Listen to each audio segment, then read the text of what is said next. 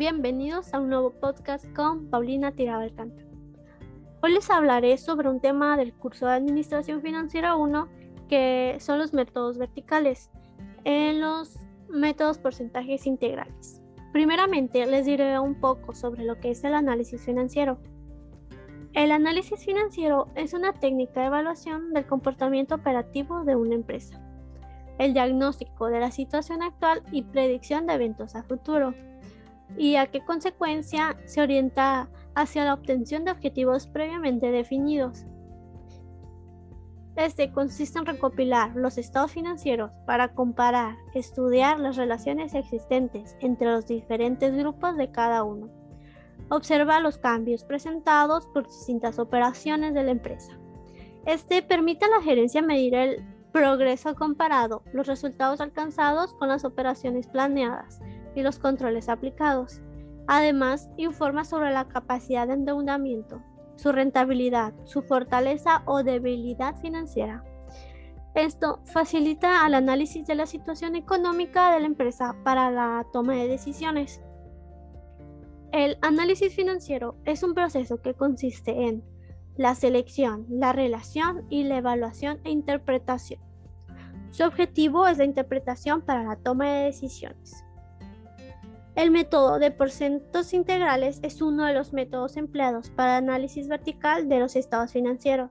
Este hace posible analizar la estructura financiera interna de la empresa en un periodo determinado. Este permite evaluar la eficiencia de la empresa dentro de un mismo ejercicio. Dentro de la clasificación se pueden encontrar otros dos, que son las razones financieras y las razones estándar, pero el día de hoy nos enfocaremos más en los porcientos integrales que este consiste en expresar el porcentaje de las cifras de un estado financiero. Se emplea para analizar las cifras, las relaciones existentes entre estas, que consisten en reducir a por cientos las cantidades contenidas en los estados financieros.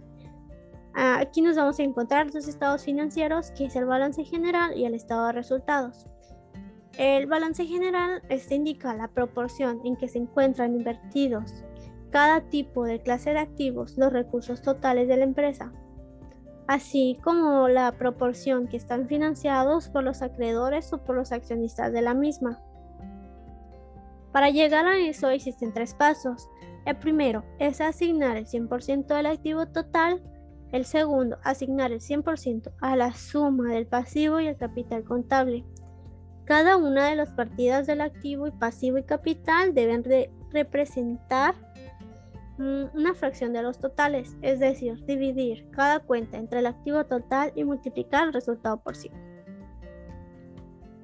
Les daré un pequeño ejemplo de lo que estoy tratando de explicarles. En el año 2016, la empresa Muñequita tuvo un activo circulante de 12 pesos, el activo fijo de 16 pesos, el, Total activo 28 pesos. En el total pasivo 15 pesos. Capital contable 13 pesos. Total pasivo y capital 28 pesos. Entonces, para sacar el porcentaje del activo circulante sería dividir los 12 pesos entre los 18 que es el total del activo y ese resultado multiplicarlo por 100. Entonces tengo un 43%.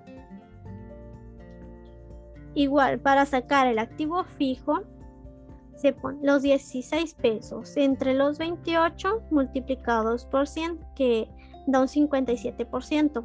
Y ya se suman y da un 100%. Igual, si no quieres hacer el mismo procedimiento, puedes al 100% restarle el 43% y lo que te queda sería el porcentaje que le pertenece al activo fijo.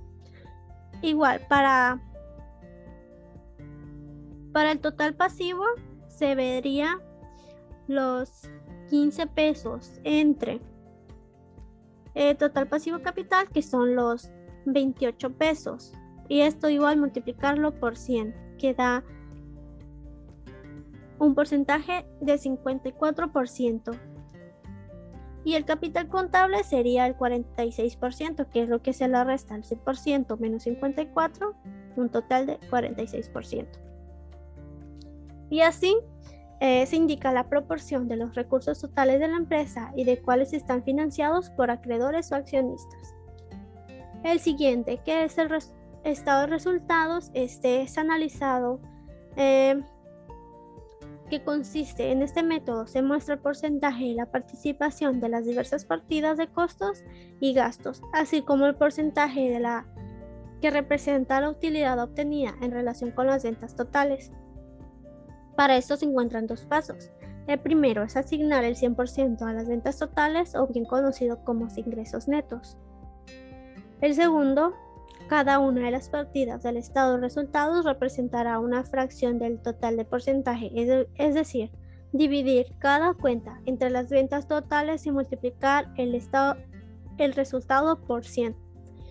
Y así se puede sacar el porcentaje de esta partida. Es decir, igual de la empresa muñequita en el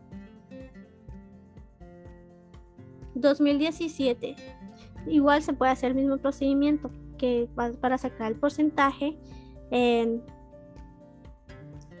porcentaje de participación que sería los 75 entre el total de ventas para el año 2017 que es 101 multiplicado por 100, que son 74.25. Y para las ventas de crédito, que es el 26%, entre 101 sería el 25, 26%. Entonces igual, el 26% más